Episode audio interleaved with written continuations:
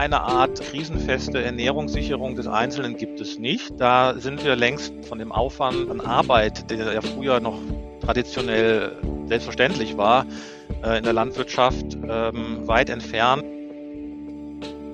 Also was ich, sage ich mal, aus meiner bisherigen Tätigkeit auch beruflich und in der Forschung weiß, ist, dass man schlichtweg gegen den großen Markt an Ernährungsratgebern, Ernährungsinfluencern nicht ankommt, indem man in Fachzeitschriften publiziert oder eben Broschüren verteilt. Herzlich willkommen bei Future. Wir sind Maria, Journalistin, und Vincent, Caterer und Foodpreneur. Und wir fragen uns, wie unsere Ernährung von morgen aussieht. Definitiv nicht mehr so wie heute. Deshalb treffen wir für Future Menschen aus verschiedenen Branchen wie der Gastronomie, Landwirtschaft oder der Startup-Szene, um mit ihnen über aktuelle Trends, Projekte und die Zukunft unseres Essens zu sprechen. Hallo und willkommen zu einer neuen Folge Future. Heute mit Dr. Malte Rubach. Herzlich willkommen. Hallo. Grüß dich, Servus. Du hast Ernährungswissenschaften studiert und schon diverse Bücher geschrieben. Die haben spannende Themen wie ein Plädoyer für die Milch, das Geheimnis des gesunden Alterns oder auch die Ökobilanz auf dem Teller. Das klingt ja sehr nach uns und war auch schon mal ein Buchtipp von unserem früheren Gast Christian Hamerle. Also man kann sagen, du bist auch Referent, Experte und definitiv up to date, wenn es um Themen der Ernährung geht, Gesundheit und auch Landwirtschaft. Du hast auch eine eigene Seite, MR Expert. Da bist du auch recht umtriebig und also ein echter Ernährungstausendsasser. Das ist aber eine schöne Bezeichnung für meinen Beruf. Wir haben gedacht, normalerweise, wir haben hier ja auch ganz oft so gute Laune-Themen, aber wir müssen natürlich mal über was sprechen, wo du auch schon ein Buch zugeschrieben hast. Und zwar, es geht um Krisen. Dein Titel dazu und sehr passend dann auch 2020 erschienen, Essen im Ernstfall. Erzähl uns doch mal was zu dem Inhalt und zur Entstehungsgeschichte dazu. Ja, damals war ja das erste Jahr Corona und dann fingen ja auch damals die Hortungsaktionen für Lebensmittel und Klopapier an. Ähm, und das war dann letztlich ja der Anlass, einfach nur ein normales, kleines, innovatives Booklet zu schreiben, das schlichtweg über das ähm, Verfahren informiert, wie man sich ja die Selbstversorgung sichert im Krisenfall. Das ist auch kein Geheimnis, das steht ja alles mehr oder weniger auch auf den Seiten von Behörden und Ministerien. Aber aus irgendeinem Grund ist es eben der Mehrheit der Personen scheinbar nicht bekannt gewesen. Und es ist kein Wunder, weil es ja schlichtweg selten dazu kam vorher. Aber ähm, es war der Versuch, auch nochmal über ein Medium, das war ja im Self-Publishing-Projekt, wie Amazon Self-Publishing in dem Fall, das in eine breitere Masse zu streuen, damit man einfach das auch dort findet, wenn es gesucht werden sollte. Ja, und Drin steht letztlich einfach, wie man eine Vorratshaltung organisiert, äh, die dann möglichst auch hält bis 14 Tage. Länger geht's ja meistens auch schwierig, wird schwierig. Danach sind ganz andere Faktoren noch im Argen oder relevant, ob das normale Leben weitergeht. Ähm, und ein paar Hintergrundinformationen generell eben, wie die Lebensmittelkette funktioniert. Erster Ernstfall war Corona. Jetzt haben wir natürlich den Krieg, der in der Ukraine tobt. Also, und auch da spüren wir natürlich wieder die direkten Auswirkungen. Also sei es im Supermarkt, die Leute fangen wieder an zu hamstern, Stichwort Sonnenblumenöl, Weizen, Mehl. Das kommt natürlich zu einem Großteil aus der Ukraine. Und jetzt wird uns dann allen schon wieder klar, okay, das hat alles einen Zusammenhang. Mit, sogar McDonalds musste jetzt jüngst sein Pommes-Rezept anpassen, weil das Öl knapp wird. Warum meinst du, sind wir als globale Gesellschaft da eigentlich im 21. Jahrhundert hinsichtlich zumindest unserer, unserer Ernährung immer noch gar nicht krisensicher? Ja, eigentlich muss man halt sagen, ist es regional sehr unterschiedlich. Wir haben ja in Deutschland für zumindest Getreide einen ausreichend hohen Selbstversorgungsgrad. Also das heißt, den derzeitigen Konsum können wir mit unserer Erzeugung zu über 100 Prozent decken. Das Gleiche trifft auch auf die tierischen Lebensmittel zu, wie mit Ausnahme von Eiern. Bei Gemüse und Obst sieht es dann schlechter aus in Deutschland. Das liegt allerdings nicht, wie jetzt oft gesagt, daran, dass wir zu viele Futtermittel anbauen, sondern wir haben schlichtweg nicht genügend Ackerflächen, selbst für den aktuellen Lebensmittelverzehr an pflanzlichen Lebensmitteln. Da bräuchten wir eigentlich 18 Millionen Hektar jetzt schon. Und selbst wenn wir das mit äh, den Futtermittelflächen noch zusätzlich sozusagen versuchen würden zu decken, dann kämen wir vielleicht auf acht Millionen Hektar. Das heißt, wir werden immer auf den Import pflanzlicher Lebensmittel angewiesen sein, außer bei Getreide und Kartoffeln. Und ähm, es gibt natürlich andere Weltregionen, die jetzt auch immer ja, wieder zu hören sind, Nordafrika, Nahe Osten, aber auch äh, manche anderen äh, andere Länder in Vorderasien, wo schlichtweg jetzt Düngermittel fehlen, wo die Getreideimporte fehlen und die auch keine Möglichkeit haben, eben auf so äh, ja auf den Flächen in ihren Ländern selber zu erzeugen mit der nötigen Effizienz und Menge. Ähm, und da muss man einfach sagen, ist letztlich eine globalisierte Wirtschaft einerseits der Garant in normalen Zeiten für ausreichende Lebensmittelversorgung und man sieht aber, wie schnell auch diese Kette aus dem Gleichgewicht kommen kann, wenn dann einfach ein großer Player ausfällt. Genau, und das ist ja jetzt auch ein Riesenplayer, der da quasi äh, aus, ausgefallen wird. Und genau, die Maria hat schon gesagt, es gibt so ein paar Sachen wie Sonnenblumenöl und, und Weizen, wo wir es quasi, ohne dass es schon äh, eigentlich merkbar sein müsste, merken. Aber dadurch, dass halt dieses globale Netz so, so weit ausgeworfen äh, wurde in den letzten Jahrzehnten, auf was müssen wir uns denn in den nächsten Jahren, also ich glaube, das hat noch einfach ein paar Jahre Nachlagerungszeit, äh, gefasst machen, weil ich meine jetzt, ich weiß nicht, wo, wo äh, Leibniz sein Mehl einkauft, ähm, aber auch da gibt's ja irgendwie einen Impact, oder? Ja, auf jeden Fall. Also man wird jetzt wahrscheinlich schon auf die nächsten äh, drei, vier, fünf Jahre mindestens eine Verknappung haben im Rohstoffangebot, egal ob pflanzliche oder tierische Lebensmittel, verbunden mit höheren Erzeuger- und, und auch Produktionskosten, aber natürlich auch rein mengenmäßig. Äh, Logistikketten funktionieren nicht mehr so effizient, ähm, genau wie beim Öl jetzt, wo man weiß, Russland kann das nicht einfach so irgendwo anders hinpumpen, weil die Pipelines fehlen bleiben halt auch an anderen Stellen äh, Lebensmitteltransporte äh, oder überhaupt Lebensmittel dann auch auf dem Acker liegen. Das heißt, wir, wir lassen sehr viel Potenzial ungenutzt und das wirkt sich dann insgesamt auch auf den Angebotsmarkt aus. Und wenn wir das dann mal weiterdenken, angenommen, so ein Konflikt dauert noch länger, verschärft sich möglicherweise noch durch klimatische Ereignisse oder auch politische Instabilitäten in manchen Regionen, die aus Nahrungsmittelkrisen erst dann noch folgen werden, dann werden wir sehen, dass äh, ja, Rohstoffmärkte sich noch weiter verknappen könnten, die Kosten noch weiter ansteigen und als erstes leiden dann natürlich auch dann die Länder darunter, die bereits jetzt einfach schon unter diesem Preisdruck gar keine ausreichende Versorgung mehr gewährleisten können. Ähm, das so zum einen.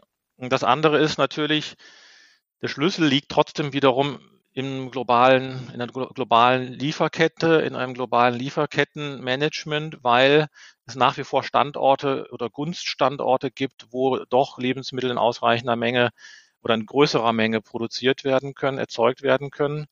Ähm, das ist dann dieses Thema Flächennutzung von zum Beispiel Vorrangsflächen hier in, in, auch in Deutschland, in der EU.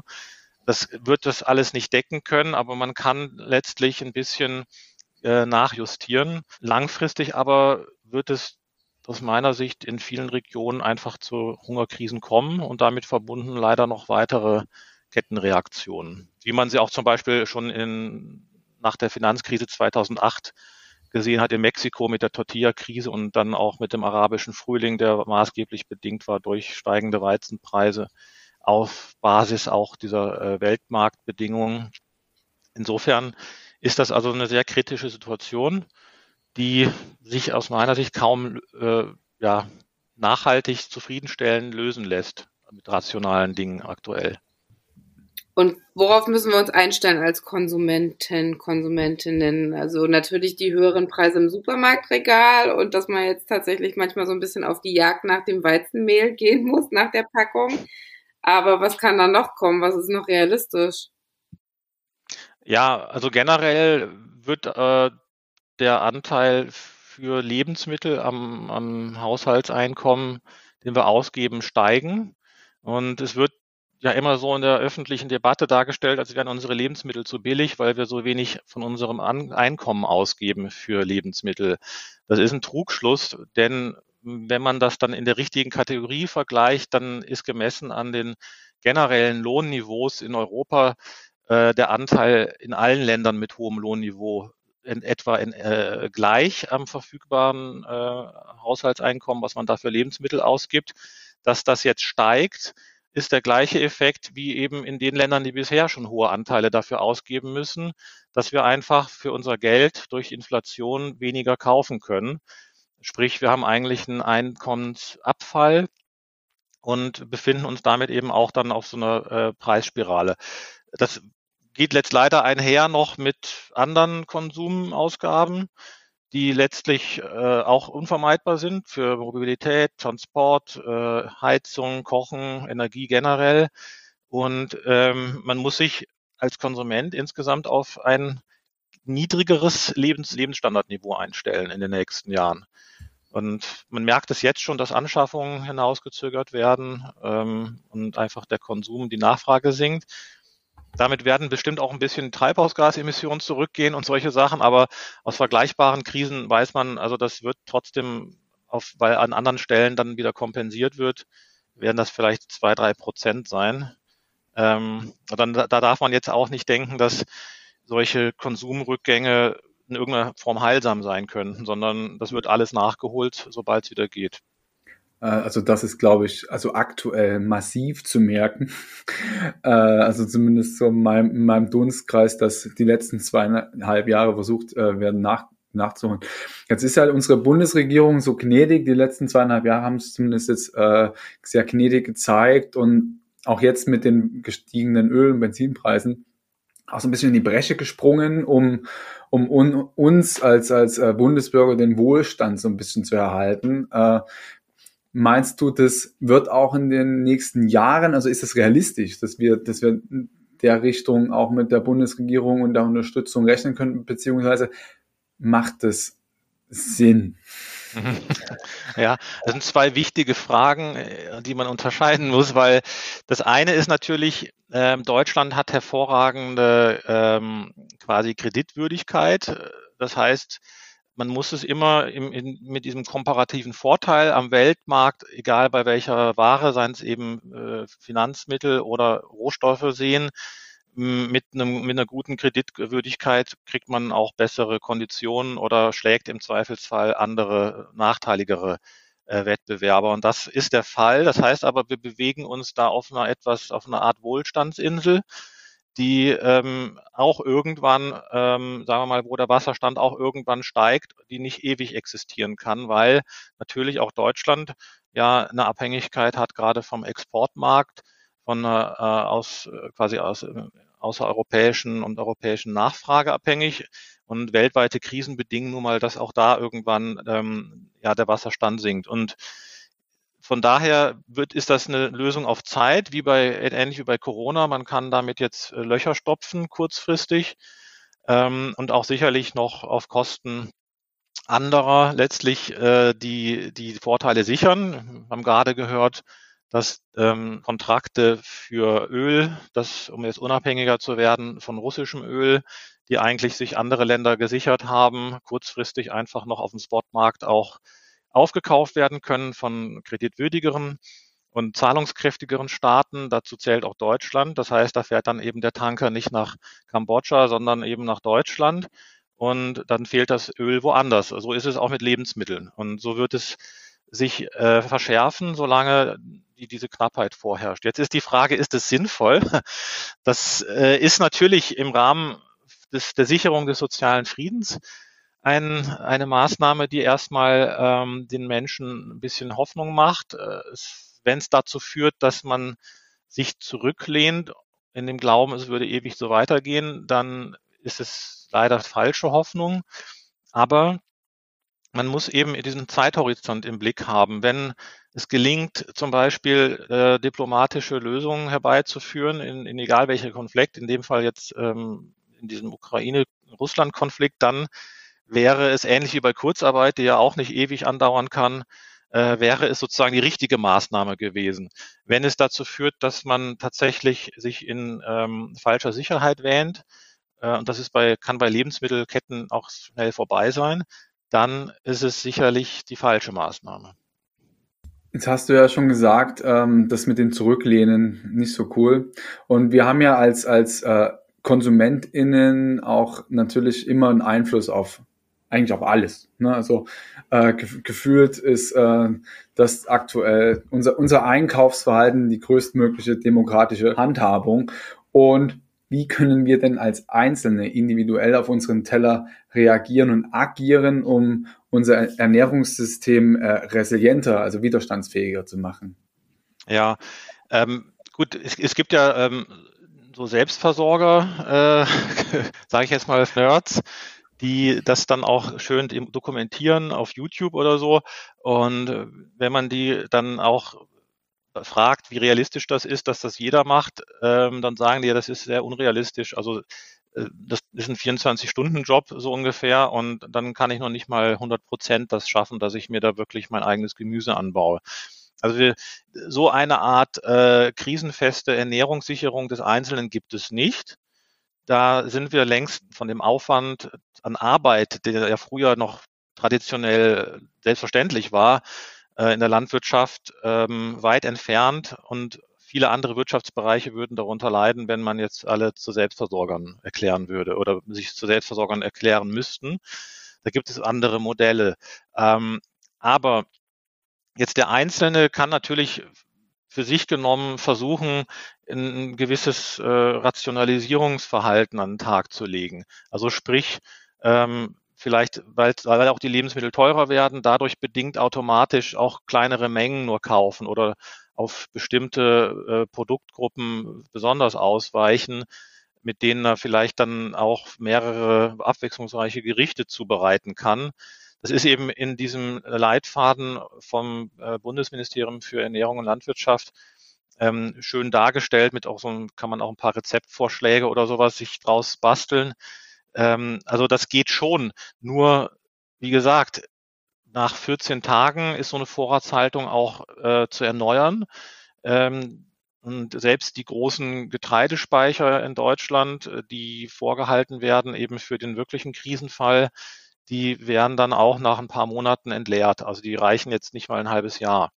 So gesehen ist also selbst ein wohlhabendes Land wie Deutschland nicht äh, hundertprozentig gegen solche Versorgungskrisen abgesichert. Daher mein, mein Ansatz immer, wenn wir uns wirklich krisenfest irgendwie versorgen wollen, dann braucht man eine funktionierende Landwirtschaft, die tatsächlich tierische und, und pflanzliche Produktion zusammen einbezieht, nicht jetzt irgendwelche Utopien, wo wir nur noch vegane Lebensmittel erzeugen weil damit werden wir uns im Zweifelsfall eben nicht versorgen können. Und wenn es so weit kommt, dann ist natürlich auch im Zweifelsfall kein Supplement-Hersteller mehr produktionsfähig.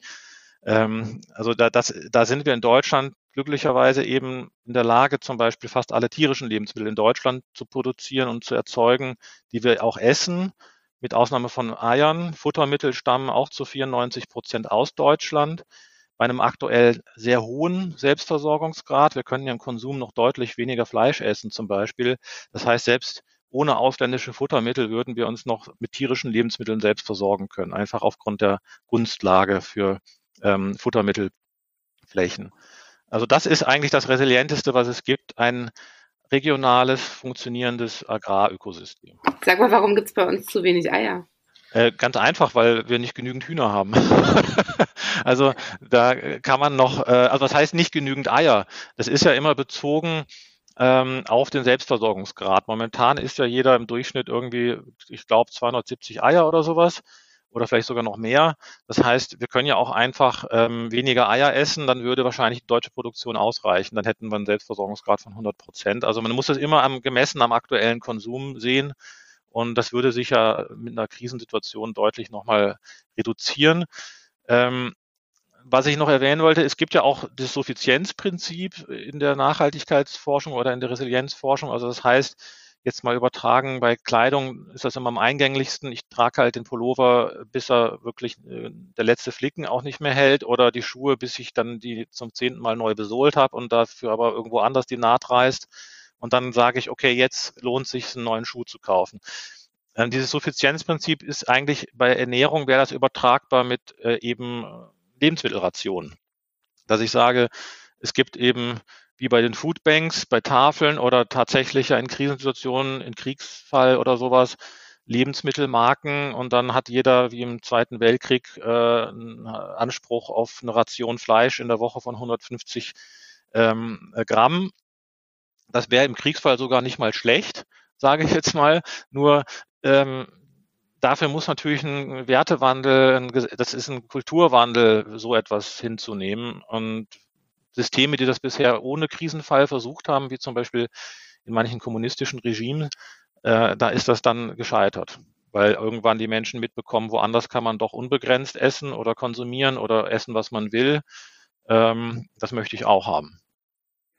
Aber bevor wir hier in Deutschland rationieren müssen, äh, wäre es ja schon mal ganz cool, diese 30 äh, Prozent Lebensmittelabfälle, die wir äh, ja auch als Endverbraucher mit ähm, produzieren, äh, zu reduzieren. Ich glaube, das, ich glaub, da wäre schon, vielleicht hat es diese ganze Situation jetzt ja auch zumindest auf unserem Teller und unserem Verhalten gegenüber zum Beispiel Brot äh, auch einen, einen positiven Aspekt, sofern man das in der aktuellen Situation so als das bezeichnen kann.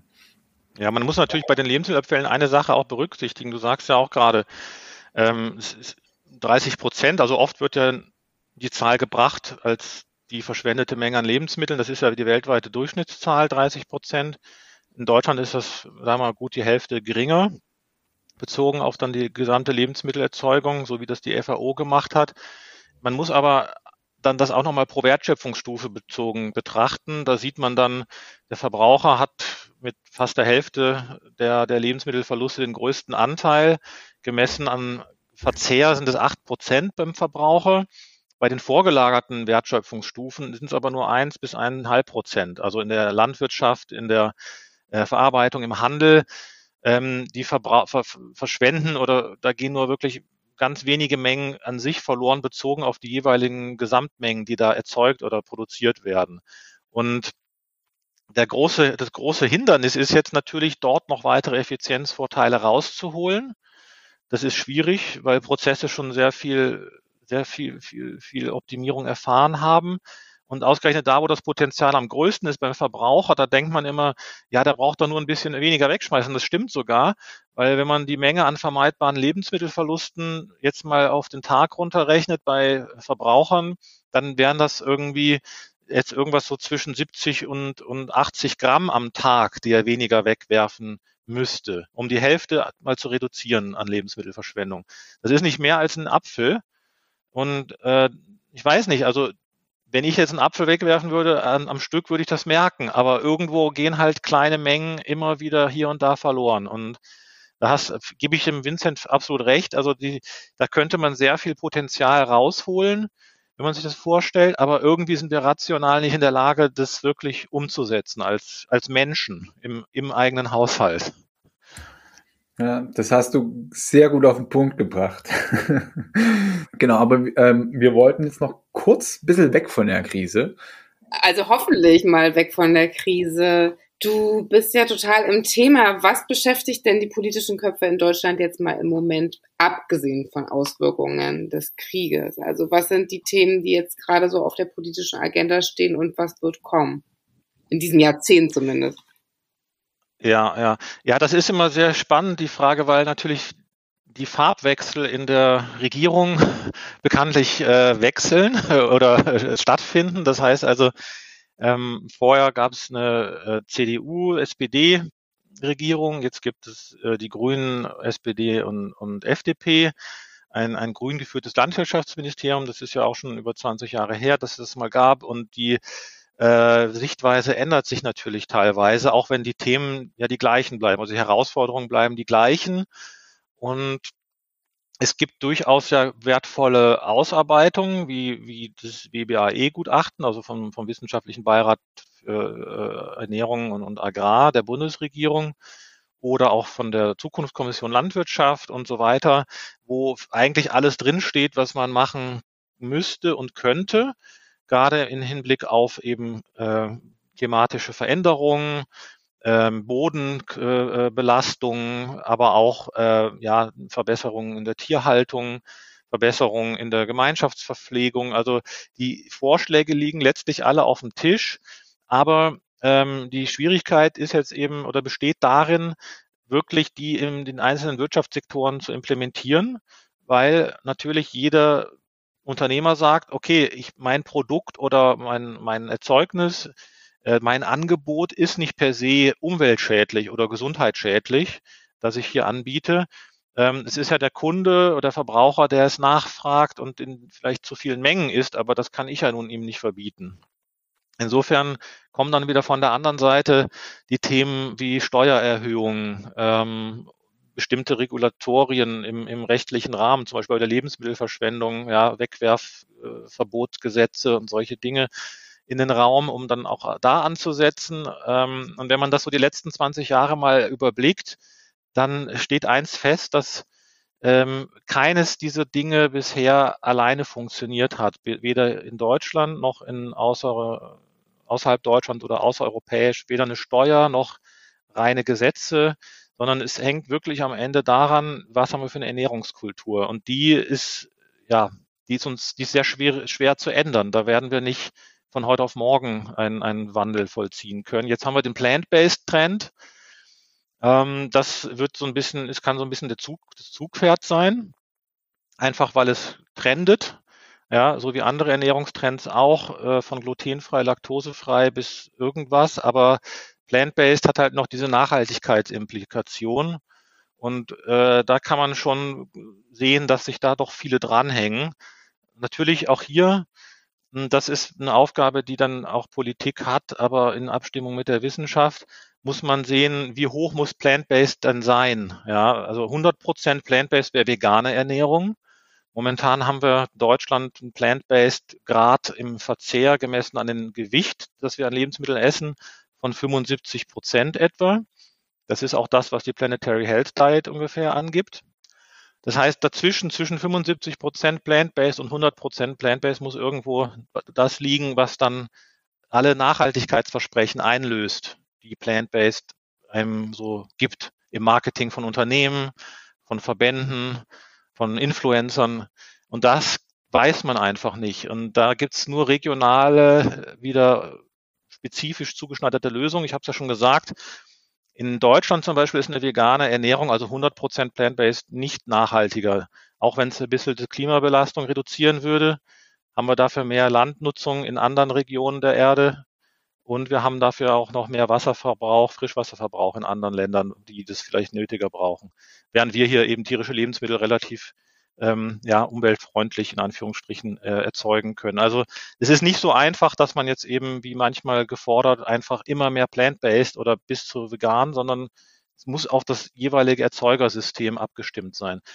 Nicht nur in Deutschland, auch in Europa ist es schon unterschiedlich zwischen Südtirol und Neapel und auch zwischen Nord- und Süddeutschland. Also man kann es nicht einfach über einen Kamm scheren. Kommen wir doch nochmal auf dein neuestes Buch zu sprechen. Das trägt den vielversprechenden, ich finde, echten Wow-Titel Magic Eating. Erzähl doch mal, wie Magic Eating sein kann. Ja, also es ist auch eine spannende Geschichte, weil eigentlich geht die Idee auf äh, meine Frau zurück, die ähm, damals ein Buch hatte, das hieß das Kleiderschrankprojekt. Und wie bei so vielen ähm, Büchern dieser Art geht es halt darum, durch Ordnung in irgendeinem Raum oder Schrank eben ähm, ja den Alltag irgendwie praktikabler zu machen. Und sie hat dann gedacht, also wir denken die ganze Zeit nur über die Kleidung. Äh, es gibt ja auch noch einen Kühlschrank. Und dann haben wir also angefangen, da das wirklich einmal zu durchforsten, systematisch und die einzelnen Lebensmittel in Kategorien auch zu unterteilen, damit man einfach den Überblick besser behält. Nicht nur im Kühlschrank, auch in der Speisekammer oder in den Schränken, je nachdem, was man da hat. Äh, und haben also gemerkt, äh, wenn man einfach mal das äh, ja wirklich auch in so Boxen organisiert, auch im Kühlschrank oder eben in den Schränken, ähm, und weiß dann irgendwie auch mal, was, wo, wo sind die Hülsenfrüchte, wo ist Getreide, wo ist Fleisch, Milch, Milchprodukte und so weiter dann bekommt man automatisch ein Gefühl dafür, für die Mengen und auch natürlich für die Vorräte im Überblick. Ähm, und äh, ohne dass man jetzt einen großen Aufwand ständig braucht, findet man auch schneller Rezepte, ja, mit denen man das, was man da noch hat, verwerten kann oder muss nicht alles ständig neu kaufen, weil man eben auch mal eine größere Packung Mehl da hat oder so. Ähm, und das Ganze war dann eben, ja, der Gag, dass es Magic Eating äh, angelehnt an bekannten Aufräumen-Bestseller äh, genannt wurde. Verstehe, verstehe. Der steht hier auch bei mir im Regal. Ich glaube, ich brauche auch noch mal ein Exemplar von Magic Eating. Das hoffe ich. Und wir haben natürlich weiter recherchiert. Wie gesagt, du bist ja als Autor tatsächlich sehr umtriebig. Dieses Jahr erscheint außerdem noch 88 Ernährungsmythen von dir. Kriegt man die Leute anscheinend am ehesten mit populärwissenschaftlichen Titeln? Ja, definitiv. Also was ich, sage ich mal, aus meiner bisherigen Tätigkeit auch beruflich ähm, und in der Forschung weiß, ist, dass man schlichtweg gegen den großen Markt an Ernährungsratgebern, Ernährungsinfluencern nicht ankommt, indem man in Fachzeitschriften publiziert oder eben ähm, Broschüren verteilt. Also äh, durchaus gut im Inhalt, aber eine 5000er Auflage von einer Behörde oder einem Ministerium im Jahr oder lassen was 10.000 sein, das erreicht eben maximal so viele Menschen, während eben dann ein Influencer-Post der für einen aktuell trendigen Müsli-Riegel wirbt, direkt äh, viral geht oder ein paar Hunderttausende erreicht. Und mein Ansatz war es dann einfach zu sagen, okay, ähm, so wie Jan Bredak bei Vegans quasi ja Fleisch oder Nicht-Veganer einfach mit den besseren veganen Produkten täuschen möchte, in Anführungsstrichen, war mein Ansatz dann zu sagen, ich äh, nehme jetzt einfach ähm, auch populärwissenschaftliche Ratgeber und schreibe das Richtige rein und guck mal, ob das die Leute lesen wollen. Sehr guter Ansatz. Ähm, lieber Malte, vielen Dank schon mal bis hierher. Jetzt darfst du natürlich auch wie alle anderen Gäste und Gästinnen bisher unsere äh, fünf Future-Fragen äh, noch beantworten.